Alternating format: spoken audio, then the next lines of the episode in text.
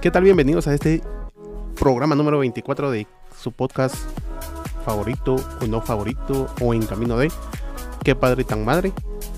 Eh, es un gusto saludarlos. Nuevamente nos encontramos solos ya que nuestro compañero Chepe todavía sigue trabajando arduamente para llevar ese sustento a casa. Eh, como se podrán haber dado cuenta, estamos eh, probando un formato nuevo. Estamos transmitiendo directamente en Twitch. El programa está siendo transmitido en vivo. ¿Y por qué solamente en Twitch? Porque da la curiosidad de que esta semana nos hackearon nuestras redes sociales. Entonces vamos a ver cómo hacemos lo posible para distribuir este podcast. Y algo se nos metió en la, en la mente el día de hoy, ya que encontramos una teoría de los seis entonces vamos a ver cómo la implementamos para volvernos virales o intentarlo. Pero bueno, aquí está el nuevo formato con un poquito de música de fondo para ver si lo hacemos un poquito más entretenido.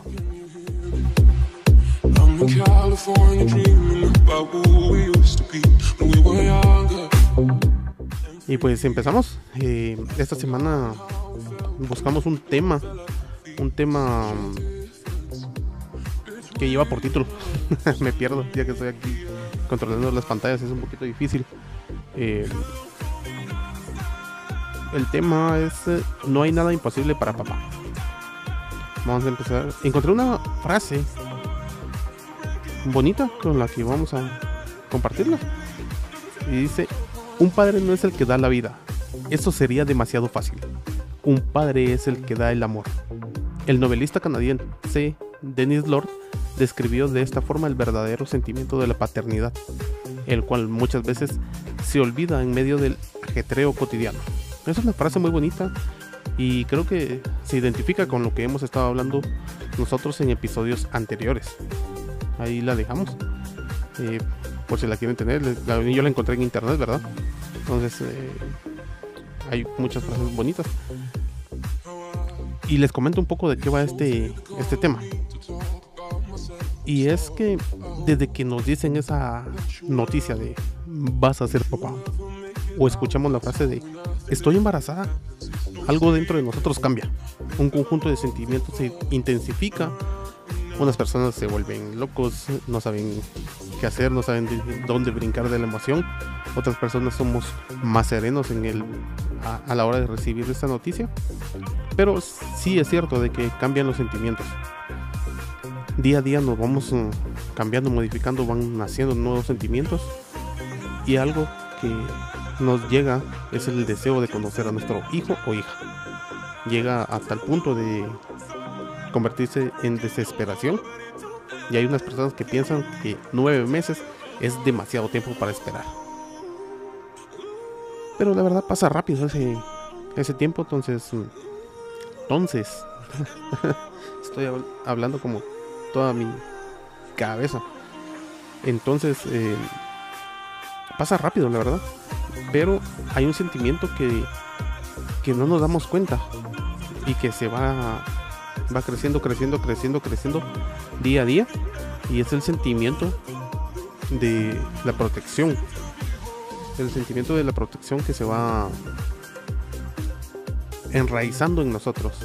Y no nos damos cuenta que ese sentimiento como padres dura toda la vida.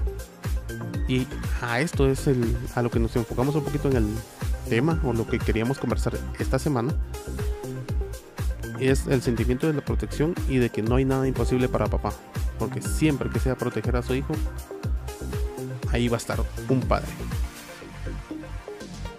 Y ahora, ¿cómo les pongo ejemplo de esto? Ya que lo más sencillo.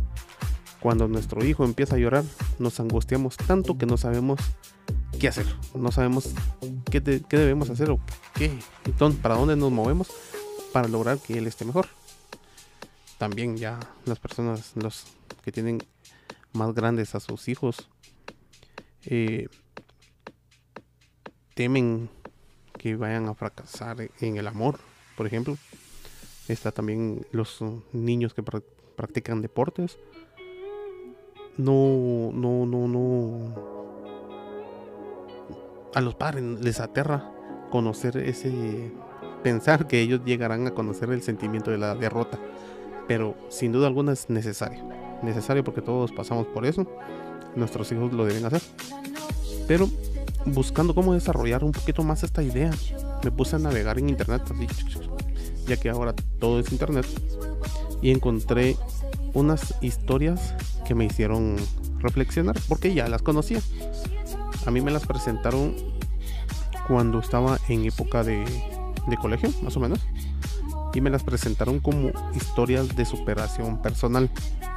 Claro, estas eh, dos historias que les contaré están llenas de, de superación personal, pero ahora las vamos a ver con otros ojos, con ojos de padres.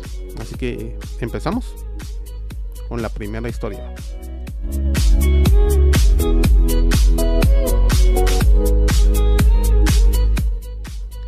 El equipo Holt.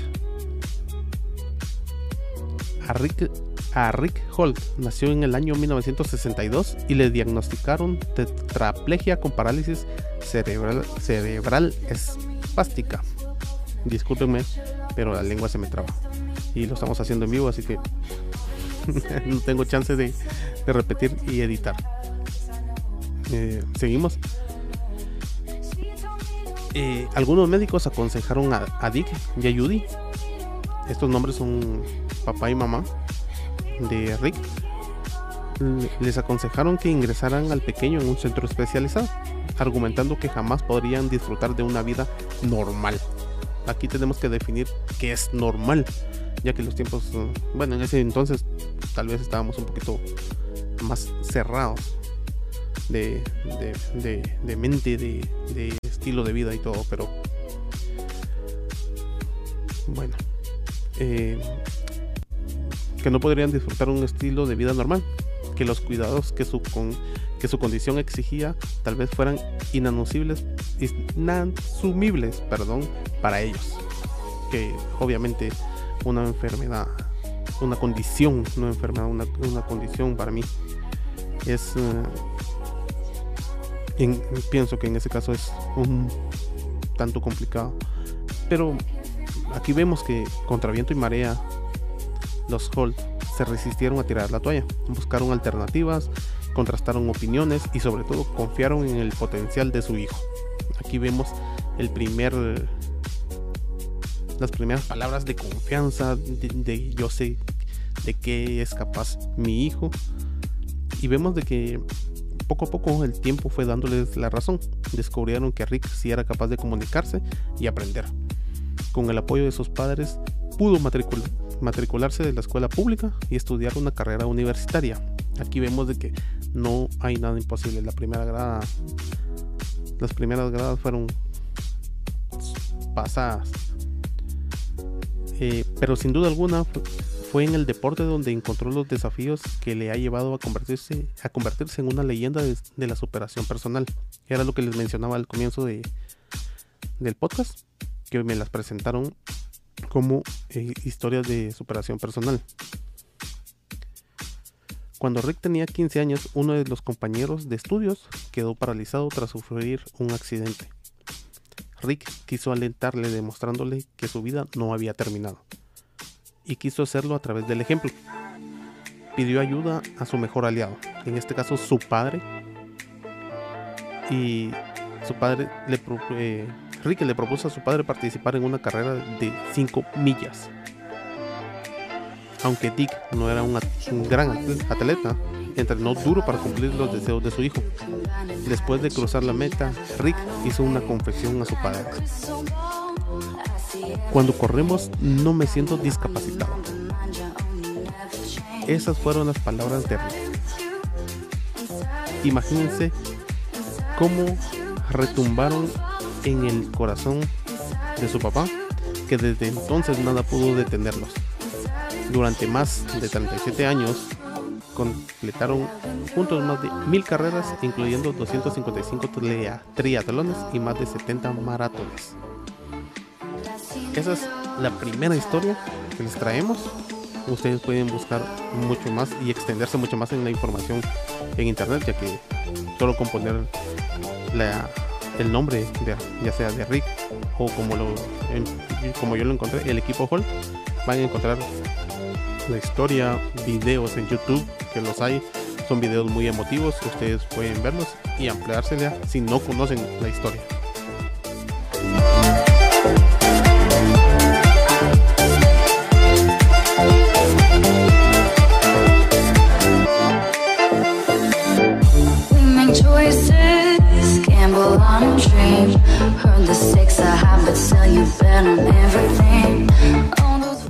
Seguimos con la segunda historia y es Jim y Derek Redmond en Barcelona en 1992.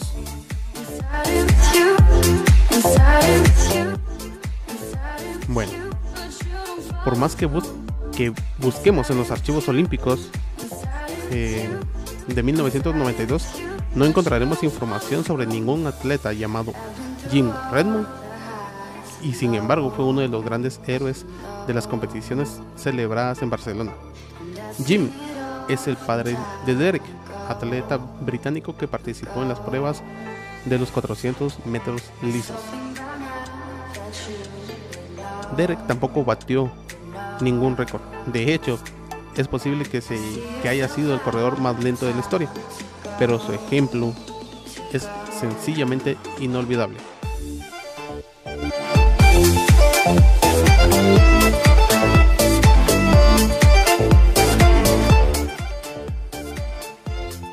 Derek era un deportista formidable, aunque con frecuentes quebrantos físicos. Las lesiones le dejaron fuera de los Juegos Olímpicos de Seúl en 1988. Pero en Barcelona era uno de los grandes favoritos para conquistar una medalla. Pero desafortunadamente a mitad de la carrera de semifinales sintió un pinchazo que le obligó a detenerse. Aquí eh, hago una pausa, un paréntesis, y ustedes pueden ver, en, buscar en YouTube el video donde se ve el momento exacto donde él sufre la lesión y se ve ese sentimiento de dolor en su rostro y desesperación también. Derek estaba roto. Los médicos saltaron del lugar donde se encontraban para retirarlo de la pista, pero Derek se negó a abandonar. Tenía que cruzar la meta. Cojeando y con lágrimas en los ojos, Derek Redmond emprendió los 175 metros más largos de su vida. Imagínense estar en semifinales, estar en una competencia, estar en los Juegos Olímpicos, lesionarte, entrenaste mucho tiempo para esto, te lesionaste y estás a 175 metros, 50 metros, 100 metros, los metros que sean, de llegar a cumplir tu objetivo creo que no, no, no pasa otra idea por la mente que continuar. Pero en ese momento eh, un hombre saltó de la grasa, forcejeó con el personal de seguridad y se colocó a su lado. Era Jim, el papá. Le, le sugirió retirarse, le recordó que no tenía que demostrar nada a nadie, que ya había llegado a los Juegos Olímpicos, pero Derek insistió quería terminar esa carrera. Así que abrazados y a tropezones, los Redmond atravesaron la línea de meta. Las palabras de Jim fueron estas. Soy el padre más orgulloso del mundo. Estoy más orgulloso de él de lo que estaría si hubiera ganado la medalla de oro.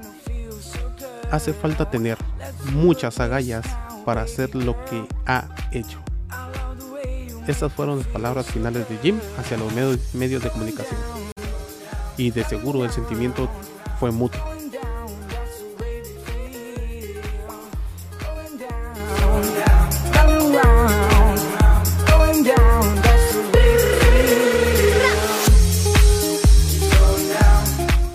Y como les comentaba, estas historias cuando navegaba en internet buscando material para nuestro episodio, las encontré y las recordé fácilmente ya que eh, fueron presentadas como historias de superación y ya vimos de que tienen y están llenas de superación personal.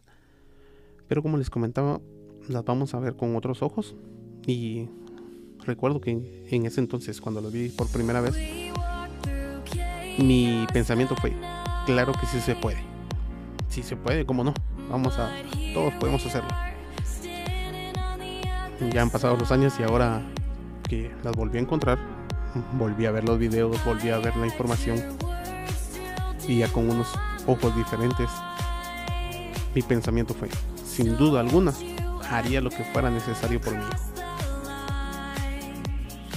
Pero aquí también cabe recalcar, sin duda alguna haría lo que fuera necesario por mi hijo. Y aquí abarca lo bueno y lo malo. Quise tener estas dos historias de superación, de apoyo, de protección a nuestros hijos, porque están obviamente en esas dos historias y en las millones que hay alrededor del mundo. Son historias donde se quiere demostrar algo, se quiere dar un bien. Pero también hay otros casos. Y este último ejemplo, corto ejemplo que voy a dejar, es un titular que me apareció la semana pasada, cuando todavía teníamos redes sociales. Y el titular decía, madre entrega a su hijo a la policía tras golpiza en el estadio. Muchos nos enteramos de lo que pasó en nuestro vecino país en un encuentro deportivo. No vamos a entrar en detalles ya que no somos ni profesionales en el deporte ni queremos entrar a, polémica, sino que solamente comentar, platicar, discutir las eh, acciones de una madre. Las palabras de la madre fueron, ayer fueron a catear mi casa. Él no estaba. Los policías me dijeron que lo más opcional era que si él se comunicaba conmigo, que lo entregara para el bien de él y de nosotros. Esto narró la mujer a medios mexicanos notablemente afectada, pero con la convicción de que si el joven, si su hijo había hecho algo malo, había cometido un error, él debería pagar por esto. Porque aquí estamos, quiero marcar nuevamente un, un pedacito de la frase que es que lo entregara por el bien de él y de nosotros. Siempre tenemos que pensar en el bien de nuestros hijos, sea una decisión buena o mala. Todos los que somos, todos los que somos padres tenemos una forma diferente de educar, de pensar, de criar de nuestros hijos, pero siempre tenemos que pensar en el bienestar de ellos, sea bueno o sea malo.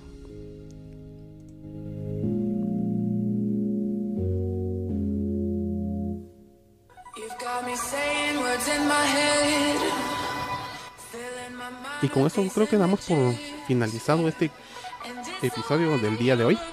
Antes que nada queremos, antes de despedirnos, perdón, queremos dar gracias a todas las personas que toman su tiempo en comunicarse con nosotros, en apoyarnos, en ver el video, en escuchar el audio, en regañarnos también, en decirnos cómo podemos mejorar.